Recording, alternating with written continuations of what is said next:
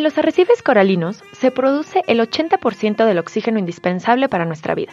Son llamados selvas del mar, porque forman uno de los ecosistemas más diversos. Los arrecifes de coral han sobrevivido a cambios ambientales masivos, a la extinción de los dinosaurios y a las glaciaciones, pero hoy están al borde de la extinción. Bienvenidos a un episodio más de Biodegradable y al cuarto episodio de este homenaje al agua. Soy Rocío Gómez y el día de hoy me acompaña el equipo de EcoWitzil. EcoWitzil es un bloqueador solar ecológico a base de aceites vegetales que protege de los rayos UV sin dañar a los arrecifes ni a los océanos. Este proyecto surgió gracias a cuatro estudiantes universitarios que están poniendo el nombre de México y Jalisco en alto. Con su participación en el reto global de Enactus, One Race for Oceans, representando a México en el Global Coral Reef Week, participaron en Mundos sin Residuos y forman parte de John Go, Ocean's Voice. Les presento a Naomi, Alan, Jesús y Cuitláhuac. El día de hoy nos acompaña Naomi y Alan. Eh, van a estar hablando de representación de Jesús y de Cuitláhuac, dos piezas muy importantes de este proyecto. Estoy súper contenta de que estén hoy aquí y de que hayan querido participar en este episodio. Bienvenidos chicos, ¿cómo están? Hola, ¿qué tal Rocío? Muy bien, gracias. ¿Y tú cómo estás? Muy bien, Naomi, ¿cómo estás? Hola, muy bien, muchísimas gracias y súper emocionados de estar aquí contigo hoy. Les cuento, yo a Naomi la conocí porque es la coordinadora estatal de Jalisco en la Red Internacional de Promotores ODS. Yo estoy aquí en la coordinación de Querétaro y entonces tenemos un Zoom cada mes y bueno, estamos ahí todos, todos los coordinadores y yo veía ahí a Naomi por Zoom, pero realmente nunca habíamos platicado ni nada, hasta un día que les mando por WhatsApp el link de un episodio del podcast y los invito a escucharlo. Naomi me escribe y me dice, oye Rocío, ya lo escuché, te invito a que conozcas nuestro proyecto. Lo veo y bueno, me encantó. A los 30 segundos ya le estaba escribiendo a Naomi diciéndole que si podían participar y bueno, hoy están aquí. Chicos, cuéntenos cómo surge la idea de Cowitzil, a quién se le ocurrió, cómo fue tomando forma este proyecto. Cuéntenos todo desde que se conocen hasta que lanzan el proyecto al reto de Enactus. Va, pues le voy a ceder el micrófono a Alan, porque yo llego de una manera muy, muy curiosa le equipo, entonces que cuente eh, el intro pues mira, estuvo bien curioso cómo nos conocimos, porque primero fue que en la carrera lanzaron una convocatoria del Mundo Sin Residuos. Entonces, Cuy, Jesus y otro compañero en ese entonces, que se llamaba, se llama, perdón, Edgardo, realizamos un proyecto Huitzil como tal, no Eco Huitzil. Entonces, este proyecto se encargaba de llevar este, educación ambiental a comunidades rurales, ¿no? Entonces, nosotros pues hicimos toda una campaña, hicimos rifas, hicimos fiestas para recaudar fondos, galería de arte, hubo de todo en el proyecto, felicidad, peleas, todo. Total, nos dimos cuenta de que no nos mencionaban porque nosotros estábamos muy seguros de que íbamos a, avanzar por lo menos a la etapa final de, la convocatoria y nos dimos cuenta de que, de que no estábamos registrados. Entonces, o sea, bueno, nunca nos, nunca nos dijeron nada. Entonces nosotros pensamos que nos habían hecho fraude, o sea, que hubo como tal corrupción por, parte de, de Nactus. Entonces nosotros estábamos enojadísimos, ¿no? Pues como estábamos muy enojados porque pues habíamos perdido dinero, este, pues ya no sabíamos qué hacer y así, pues todas las mañanas cuando me levantaba a la escuela publicaciones de Nactus, así publicaciones motivacionales, ¿no? Y todo. Entonces yo me acuerdo que les tiraba así un buen de hate de que no, son unos corruptos, ustedes no le dan premios a los buenos proyectos, que no sé qué. Total, en el tercer día me responden mi comentario, me dicen, oye, ¿qué onda? Pues, ¿qué pasa, no? ¿Qué, ¿Por qué haces esos comentarios? Total, yo dije, o sea, nunca me esperé que me respondieran el comentario. Total, ya me mandan mensaje privado y me dijeron que cuál era mi proyecto y cuál era la convocatoria para la que estaba participando. Le mandé y todo y, y de hecho nos pasaron el contacto de esta Naomi. Y Naomi nos dice, oigan, pues es que no están registrados, no tenemos registro de ustedes, no sabíamos qué onda, no sabíamos que estaban participando. Biología marina es solamente un, un, departamento. No hay como comunicación por esa parte con las demás carreras. Naomi nos dice que vayamos a Guadalajara para ver cómo está la onda, ¿no? Donde, cómo es el proceso de los finalistas. Entonces ya nos dimos cuenta que ahí era más como un rollo empresarial, de negocios y todo eso. Y nos dicen, oigan, ¿saben qué? Pues ya no podemos hacer nada, no nos podemos registrar, pero pues ya más o menos se da una idea. Y ustedes que son biólogos marinos, pues les tenemos el reto perfecto que es One Race for Oceans que es entonces, no recuerdo, faltaban como dos, tres meses para ese reto. Total, regresamos a Melaque, estábamos ahí porque Jesús, Cuy y yo nos juntamos mucho, ¿no? O sea, como todos somos foráneos, pues nos juntamos mucho, comemos juntos, desayunamos juntos, todo. una de esas sale Cuy y dicen, ¿saben qué? Ya sé qué vamos a hacer, un protector solar ecológico. Y nos trae, no, pues va, que va. Entonces, pues dije que es lo que nos va a diferenciar de los otros protectores, pues que el envase, ¿no? Porque todos los protectores ecológicos, entre comillas, no se preocupan por el envase. Bueno, la mayoría. Entonces dijimos, pues hay que hacerlo de plástico reciclado, porque ese era como nuestro propósito principal, recolectar plástico en las comunidades rurales. Naomi era la que nos estaba orientando, nos estaba diciendo qué show con las finanzas, porque nosotros pues no sabemos apenas si sabemos qué es una célula. Entonces Naomi nos dice, no, pues miren cualquier cosa, aquí estoy, solamente si consíganse una, alguien, una persona que esté en finanzas, porque pues lo van a ocupar y si quieren yo les busco y así. Y dijimos, oye, pues qué onda, no se puede que tú entres y Naomi dice, no, pues si ustedes quieren, nosotros no, pues si queremos. Entonces ya fue como que Naomi se unió al grupo y la verdad, pues nos las hemos llevado súper bien, cotorreamos siempre, neta hay un buen de confianza, es aparte de socia, pues una, una gran amiga y creo que hablo por Jesús y. Justo yo fundé eh, en Actos en mi centro universitario y es como que no ir muy seguido con los de biología marina, ¿no? Y cuando me llega la llamada de que, oye, alguien de tu centro universitario está comentando esto, esto, y estoy como, oye, espérame, ¿no? O sea, no tenemos a nadie. Ya cuando me comunican con Ale, le digo, bueno, no están registrados, pero como consolación, los invito a la competencia de Hull Price en Guadalajara y platicamos y ver qué onda, ¿no? Y desde ahí, digo, hace se cumplió en diciembre del año pasado un año de conocernos y parece que tenemos como cinco años platicando y cotorreando y todo. Y la verdad fue un encuentro súper raro por un comentario en Facebook, pero desde ahí nos la llevamos súper bien. Entonces, Naomi, te unes al proyecto y digamos que cuando lo lanzan en Actus y entran al reto One Race for Oceans, tú ya eras parte del equipo.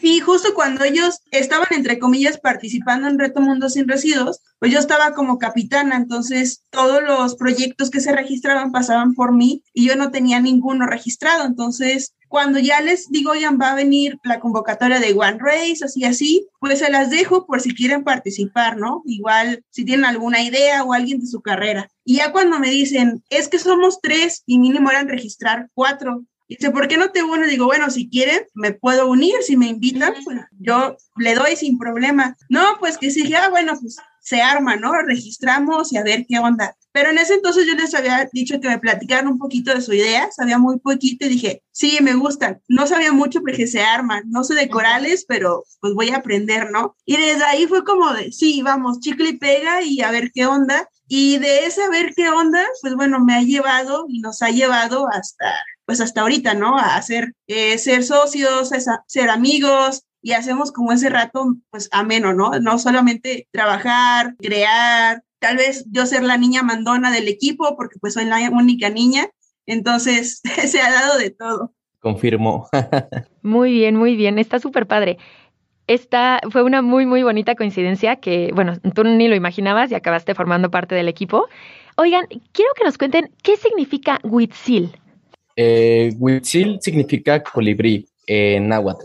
Lo que pasa es que tratamos de buscar pues un nombre nacional, ¿no? Bueno, que represente lo que es la cultura mexicana en su antigüedad no ser como otras empresas que se ponen eco-sustainable, no sé, alguna otra, otra palabra en inglés así. Y pues realmente nuestro mercado es dirigido a nacionalmente, ¿no? O sea, es como nos comentaban las chicas de The Color Book que algunos estados de Estados Unidos, como Florida, ya tienen prohibido el uso de protectores solares convencionales, ya por ecológico y México para cuándo, ¿no? Entonces nosotros tratamos de llenar como esa parte y qué mejor que con un nombre pues que represente la cultura mexicana. Me gusta mucho, no sabía, el significado está súper lindo y va muy bien con todo lo que están haciendo. Me imagino que una vez que empiezan a investigar, entraron a un mundo desconocido, ¿no? Bueno, ustedes tres son biólogos marinos, pero para hacer este bloqueador, pues tenían que estar investigando sobre qué aceites utilizar, qué ingredientes, qué ingredientes no dañaban ni blanqueaban los corales. Y bueno, esto hablando del producto. También, si hablamos del envase, del recipiente, ¿cómo lo están haciendo? Están utilizando plástico reciclado de toda la limpieza de playas que, que organizan en todas estas limpiezas, ustedes recolectan una parte, una gran, gran cantidad de plásticos y después ese mismo plástico lo utilizan para hacer sus envases. Pero para la parte del envase, ¿con quién se asocian? O, hay otra empresa que les ayuda a hacer esto? Cuéntenos todo el proceso de los aceites, de cómo fue ir investigando sobre los ingredientes y del envase como tal.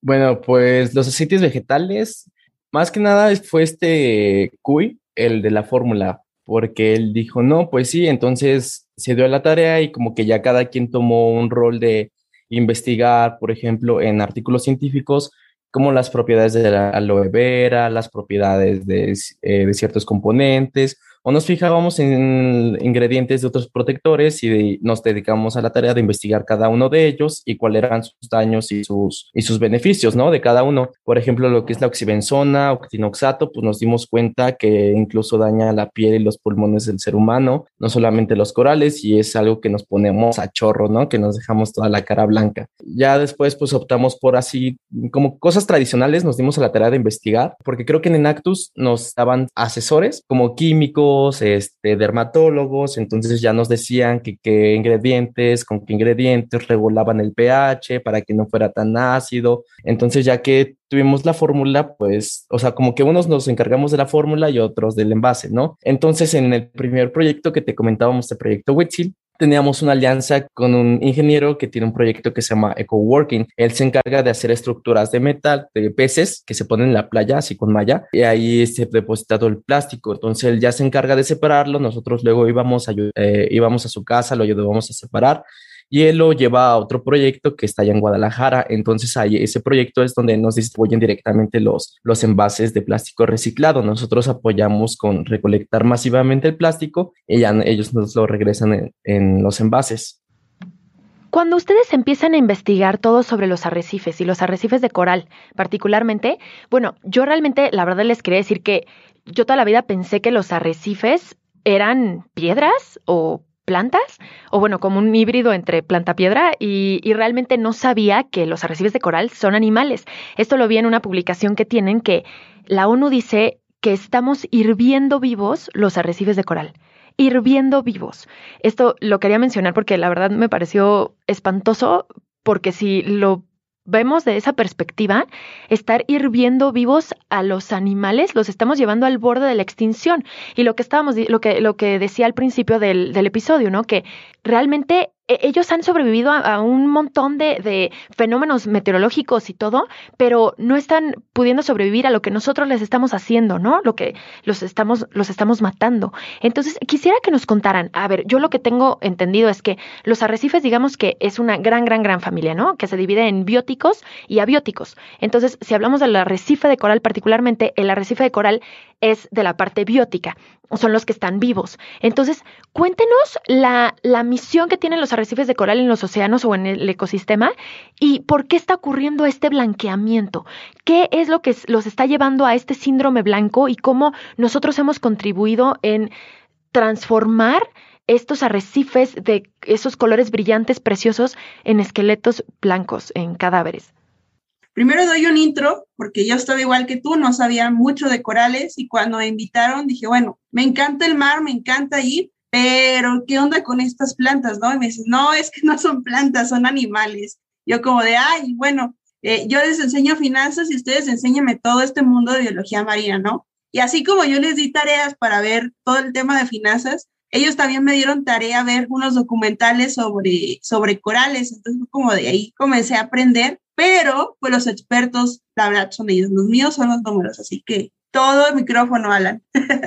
Cuando iniciamos el proyecto nos preocupamos por esto, era más que nada por observaciones, ¿no? De que nosotros tenemos como actividad recreativa ir a snorkelear y vemos las comunidades coralinas. Entonces nos dimos cuenta que con el paso de los meses los arrecifes ya estaban eh, blanqueándose. Y cuando se blanquean, pues es su esqueleto como tal, porque son animales. Pero lo curioso de esto es que nosotros también vamos aprendiendo en el transcurso, porque apenas nos enteramos que cumplen dos funciones, son árboles y animales. O sea, es lo, lo fantástico de estos organismos, porque pues también este, los animales, estos animales viven en simbiosis con una microalga que ahí ya sería como la función del árbol, y esta microalga se llama susantela. Entonces, nosotros cuando tiramos los protectores solares o nos metemos con ellos puestos, pues liberamos estas sustancias que no solamente los estresan y expulsan a la, a la susantela, al alga, sino que también estos componentes químicos retienen los rayos del sol y por ende aumenta la temperatura de los océanos y por eso es que se están hirviendo vivos, porque es como nosotros, ¿no? Cuando nos da temperatura, solamente nos subimos dos grados y ya estamos convulsionándonos. Pero nosotros pues tenemos remedios y así, pero los corales no viven en un mundo salvaje, a pesar de que el océano pues tiene muchas propiedades, pues es un mundo salvaje, ¿no? Entonces, pues sí, es este, pues son animales y plantas. No sé si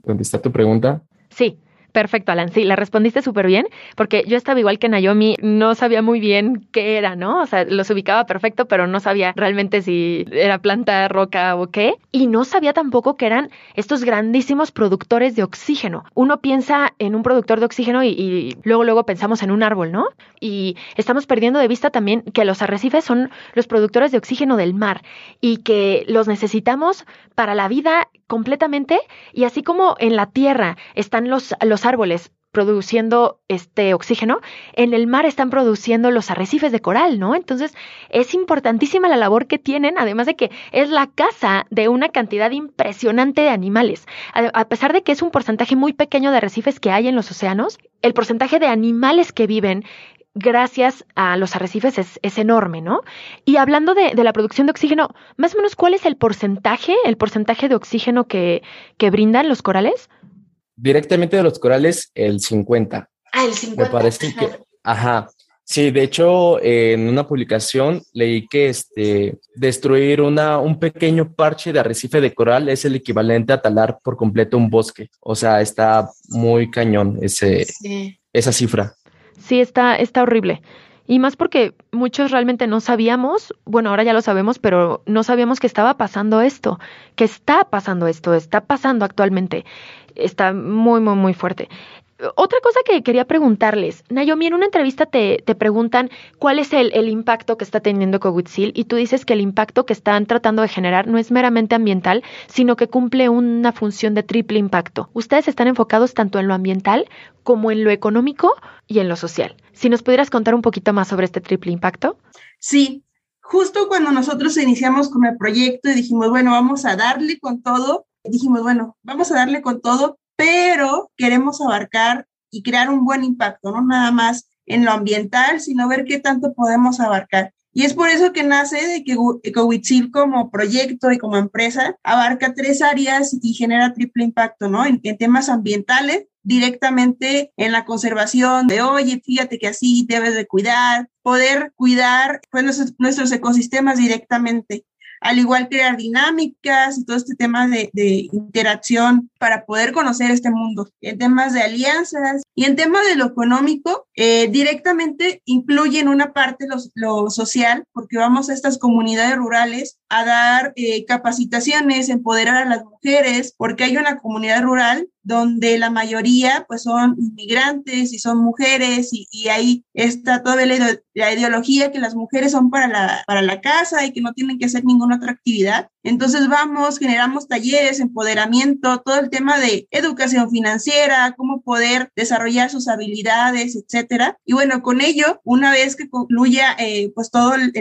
la primera etapa que tenemos, vamos a crear empleos directamente de esa misma comunidad para que estén trabajando con nosotros. Eh, y ya con los niños, pues igual generamos todo este tema de, de habilidades, talleres, empoderamiento, este, conocimientos básicos para poder ir trabajando pues poco a poquito, ¿no? Y es así como hilamos y, y trabajamos con estos triple impacto para poder, tal vez decimos, bueno, compro un protector y pues yo me cuido mi piel y sé que directamente no perjudico a los corales, ¿no? Pero detrás de ello hay un trabajo que ayudas a las comunidades, ayudas a las mujeres, a los niños, a los turistas a crear conciencia. Y bueno, de todo esto, aparte de la limpieza de, playas, recolectamos los plásticos, trabajamos con y colaboramos con igual emprendimientos que nosotros, que tenemos un, un envase de plástico reciclado, un sistema de, de un envase retornable, de poder canjearlo por producto y toda esta dinámica, pues para eh, el hecho de no seguir contaminando y, y estar apoyando pues a conservar nuestros ecosistemas como tal.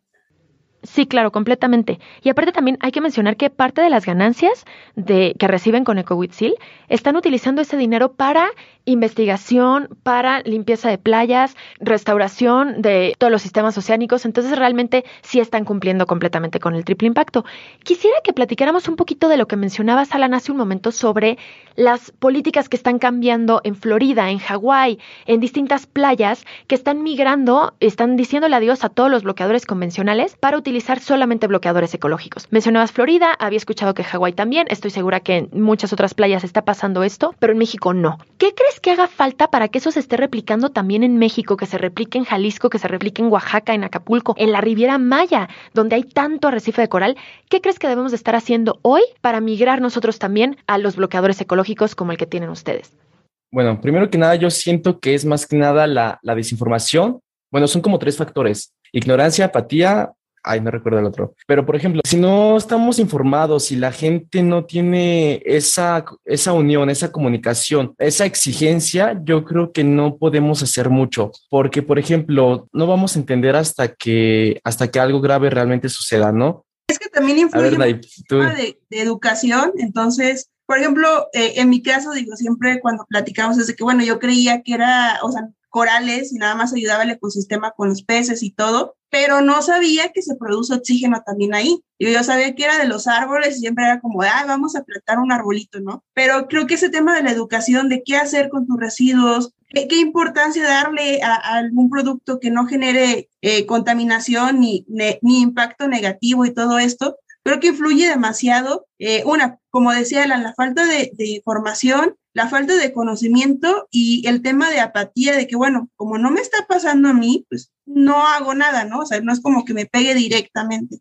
Y es por eso también que, que justo creo que otros gobiernos se están involucrando y se están preocupando no solamente con la conservación, sino con el cumplimiento de la Agenda 2030, que pocos lo conocen, pero es muy importante y creo que también esto influye en temas de, educación y de conocimiento, no solamente en las personas, sino que también en los gobiernos, para seguir generando eh, eh, gobiernos de impacto y no nada más como un, un beneficio a corto plazo, ¿no? Sí, también otra cosa eh, es más que nada la desinformación. No hay como tal una, una comunidad que esté enterada de lo que está pasando. Entonces, como hay ignorancia, pues realmente no hay como ese, ese liderazgo en las comunidades, esa colectividad para hacer llegar a los gobiernos la necesidad de solucionar estas problemáticas, porque si de verdad hubiera comunicación, si de verdad hubiera información, si de verdad supieran lo que está eh, pasando porque nos afecta directa o indirectamente, pues yo creo que los gobiernos voltearían a ver hacia nuestras exigencias, ¿no?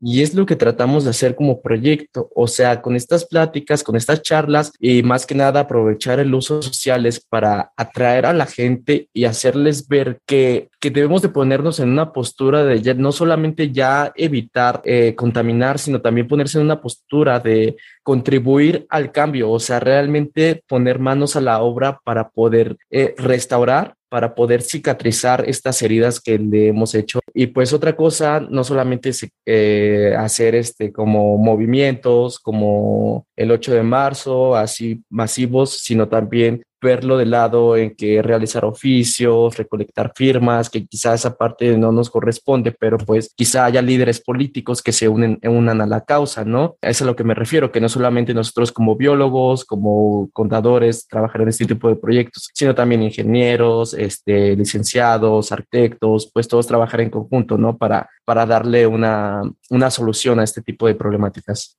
Exactamente, hay un desinterés, una falta de información, una falta de conciencia y, y, realmente no se sabe muchas cosas, muchas cosas no, no estamos informados, no sabemos qué están pasando y bueno, les cuento, yo viví cuatro años en Playa del Carmen y les puedo decir que de todas las playas que visité, lagunas, cenotes, ruinas arqueológicas, etcétera, solamente en un par de cenotes y en los parques de Xcaret son los únicos que te piden utilizar bloqueadores ecológicos. Fuera de ahí, realmente en las lagunas, en Bacalar, en, en, la laguna de Canlum, en Tulum, en muchísimos lugares, bueno, es más, en la reserva de la biosfera de Siancán, ni siquiera te están pidiendo utilizar bloqueadores biodegradables, ¿no? Entonces es eh, un tanto ilógico con la cantidad de animales que viven ahí, todos los arrecifes que hay, y no, todos estaban con estas plastas de, de bloqueador y, y más eh, ahorita que está este boom de la Riviera Maya, no se están tomando las medidas necesarias más que en muy, muy, muy poquitos lugares. Y bueno, esto hablando sobre los bloqueadores ecológicos. Ahora, si hablamos del tema del plástico, ustedes están abordando también estos dos temas, porque además de que están utilizando los aceites vegetales para no dañar los océanos, ni los arrecifes, ni los animales que viven, que viven en estos ecosistemas, ustedes también están atacando el tema del plástico, porque además de que están haciendo la limpieza de playas, están utilizando ese plástico para sus envases. Entonces están atacando también el problema del microplástico, que de no ser así y de no ser recogido por personas como ustedes y toda la gente que está limpiando las playas constantemente, entonces ese plástico iría a parar a hacer comida para peces. Este, sí, de hecho, también muchas veces esa gente no, bueno, hay mucha gente que nos dice, oigan, siguen usando plástico. O sea, y nosotros, o sea, sí, pero date cuenta de que ese plástico iba a terminar en el océano o iba a tener una, pues ya no iba a tener una segunda vida, ¿no? Nosotros le estamos dando esa oportunidad de que tenga otra funcionalidad, no solamente de que termine el estómago de un, de un atún que iba a ser alimento de un tiburón, entonces ya evitamos como ese desequilibrio ecológico y pues por esa parte creo que, que estamos combatiendo esa problemática, aunque sí, usamos plástico, pero es plástico reciclado, ¿no? A, fin de cuentas, pues estamos buscando una alternativa al plástico virgen, porque ni siquiera Coca-Cola ha hecho un envase completamente biodegradable para sus refrescos, o sea, es una empresa que tiene todo el dinero del mundo y todavía no lo ese tipo de tecnología, ¿no? Entonces nosotros buscamos como que esta alternativa. Sí, digo, y además de que nosotros mismos recolectamos, inclusive en la playa con las limpiezas, con eh, el trabajo en comunidades también recolectamos el mismo plástico y hacemos esta dinámica de que, bueno, si hay algún punto de venta que, que inclusive ya se va a montar ahora en, finales de marzo, principios de abril, esa dinámica de que, bueno, yo, por ejemplo, lo compro acá en Jalisco, eh, lo conseguí o lo compré en una farmacia puedo llevar mi envase y se me va a dar un descuento. Inclusive si soy cliente frecuente, pues voy a tener otras oportunidades, ¿no? Por ejemplo, llevo mi envase, yo sé que ese envase va a terminar por un ciclo de, desinfectarlo, todo el tema de poder limpiarlo, pero se va a reutilizar y, y, sigue siendo un envase que viene siendo retornable, pero que tiene una larga vida. Inclusive, pues como es un envase, es un producto que no contamina, tú lo puedes lavar y lo puedes reutilizar, no sé, para poner crema, champú, otras cosas, o eh, seguir con la dinámica que nosotros tenemos de llevarlo, hacer el envase retornable, reutilizarlo inclusive y obtener este descuento de que estás contribuyendo directamente también. No, hombre, está buenísimo. Está muy, muy, muy padre su proyecto, chicos. Algo que me faltó preguntarles, algo que quisieran añadir y que les gustaría comentar antes de que pasemos a una parte de preguntitas. Pues no, no sé, digo, la verdad nos encanta platicar lo que hacemos, eh, lo que estamos generando y, y pues eso de crear un proyecto 100% mexicano desde su nombre, su producción, su creación, todo, o sea, literal, todo, todo 100% mexicano es algo que nos encanta, nos apasiona. Llevar el nombre de las playas de Jalisco, inclusive de Jalisco y de México a otras partes, de que estuvimos compitiendo, por ejemplo, en One Race directamente con universidades de Hawái, que es como otro nivel de Canadá y todo. Es como decirle, bueno, somos mexicanos, pero somos unos mexicanos fregones y venimos a competir con un protector, ¿no? Y, literal así nos pusimos, este, y es algo que, que, nos apasiona ir a platicar, que nos encanta representar a México y demostrar que sí habemos personas que nos preocupamos por nuestros ecosistemas, no solamente nos preocupamos, sino que nos ocupamos por hacerlo realidad y además pues nos encanta generar impacto, ¿no? Sí, añadiendo un poquito a lo que dice Naomi, pues eh, más que nada tenemos ese sentimiento de, de no emigrar a otros países y buscar otras oportunidades, sino tratar de mejorar nuestra comunidad, nuestro estado y nuestro país, ¿no? Y también otra cosita que quisiera agregar, pues nada más que no se desesperen porque en cuanto a la, a la venta, porque como fue lo del tema del COVID, hemos tenido un poquito de contras, entonces ahorita pues estamos ya nada más arreglando detalles, pero ya pronto vamos a sacar a la venta nuestro protector solar, porque sí, es algo que nos han estado preguntando mucho, que así, y de verdad que ya lo tenemos, mira, aquí, aquí lo tengo, pero pues sí, son cuestión de detalles ya nada más para sacar a la venta, nada más no se desesperen.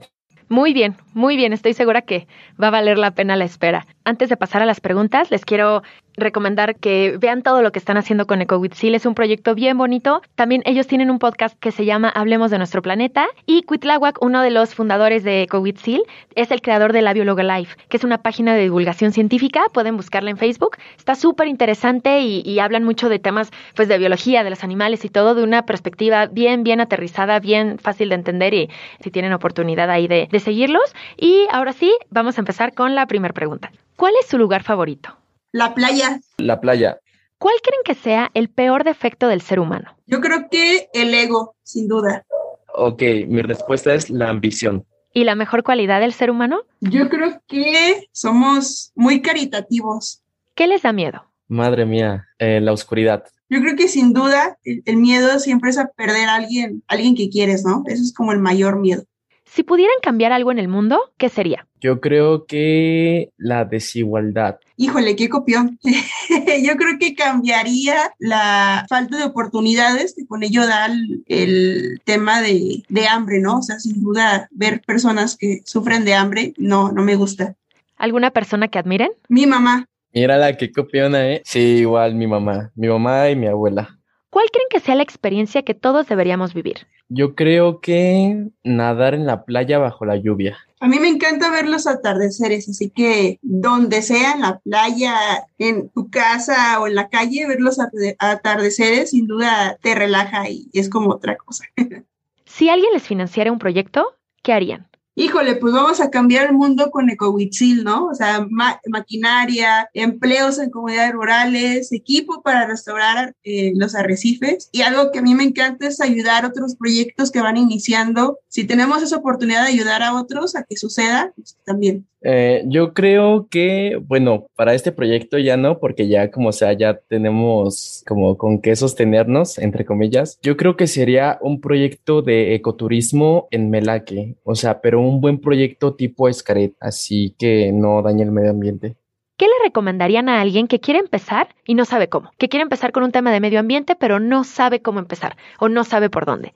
Pues más que nada que se informen, es lo principal porque desinformados, por más que queramos ayudar, yo creo que inclusive podemos hacer un, un, daño, como las personas que compran pajaritos y los liberan ahí en las ciudades. Entonces, este, no, lo primero es infórmense y ya después manos a la obra en lo que más le, les interese o esté a su alcance. Sí, y yo diría que también acercarse a personas que ya lo están haciendo para ver cómo lo han hecho, temas de inspiración. Y si es como algún gran empresario o alguien que ya es como top mundial, pues igual contactarlo porque seguimos siendo personas y no por todo el estatus o, lo que ha logrado, quiere decir que no le va a contestar. Entonces, acercarnos a expertos o personas que ya lo están haciendo realidad nos ayuda bastante en temas de inspiración y conocer más. ¿Alguna película, documental, serie o libro que nos recomienden?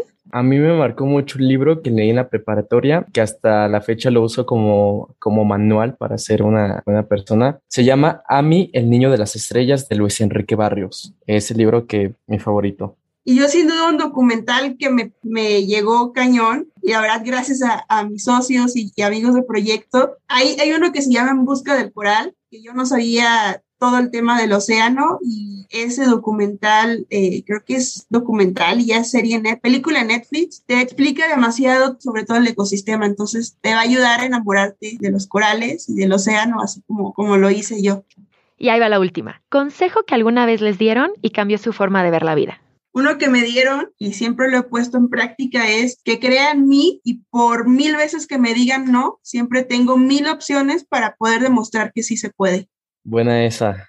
Yo creo que ahorita tengo muy marcada una frase que me dijo un tío, que nunca te dejes imponer por nadie. O sea, no porque seas mexicano o compitas contra un alemán o con un, alguien de un país primermundista, nunca te dejes doblegar por nadie. Entonces yo creo que esa es como mi frase. Bueno, la frase que me inspiraron, pero hay otra que, que yo me he forjado es de que nadie necesita dos vidas para lograr sus sueños, ¿no? Como Pancho Villa no necesito dos vidas para realizar toda una revolución, entonces yo siento que estoy aprovechando mi única vida. Qué bonito, Alan, qué bonito, muy cierto, nunca lo había escuchado y tienes toda la razón. Por último, chicos, les quiero dedicar esta frase. Esta es una frase que dice Sylvia Earle Silvia es bióloga marina, bueno, seguro la, conocen perfectamente, pero es bióloga marina, exploradora, autora de documentales para National Geographic desde 1998 y ha dedicado su vida entera a estudiar la situación en los océanos. La frase dice así, cada vez que me deslizo hacia el océano, es como ir a casa. Con cada gota de agua que bebes, cada aliento que tomas, estás conectado al mar. No importa dónde estés en la Tierra, la mayor parte del oxígeno en la atmósfera es generado por el mar. Bueno, pues escuché, leí esta frase y, va muy bien con todo lo que ustedes están haciendo, chicos, con EcoWithSeal. Y bueno, pues les quiero agradecer muchísimo por todo lo que están haciendo. El proyecto me fascinó. Eh, tienen una gran admiradora de, de EcoWithSeal. Y bueno, espero muy, muy pronto poder ver, poder ver EcoWithSeal en todas las tiendas y que todos estemos utilizando su bloqueador. También me encantaría algún día acompañarlos a, limpiar las playas y todo. Y bueno, cuéntenos dónde los podemos encontrar, cómo están en redes. No, pues muchísimas gracias a ti por invitarnos, por atreverte a investigar sobre nosotros. A nosotros nos encanta que nos estén stalkeando porque así podemos demostrar lo que estamos haciendo. Y nos pueden encontrar en Facebook e Instagram como EcoWithSeal y en nuestra página web que ya se va a lanzar, eh, No, gracias a ti, Rocío. De verdad que estuvo muy interesante. Igual gracias por stalkearnos y pues nada. Muchas gracias, los espero el próximo miércoles para nuestro último episodio de este homenaje al agua. Solamente les recuerdo que si quieren conocer más sobre Seal, síganlos en sus redes y vean todo lo que están haciendo. Igual si quieren conocer más sobre nuestros invitados, los invito a seguirnos en Instagram como arroba biodegradable podcast, también en Facebook y los esperamos el próximo miércoles.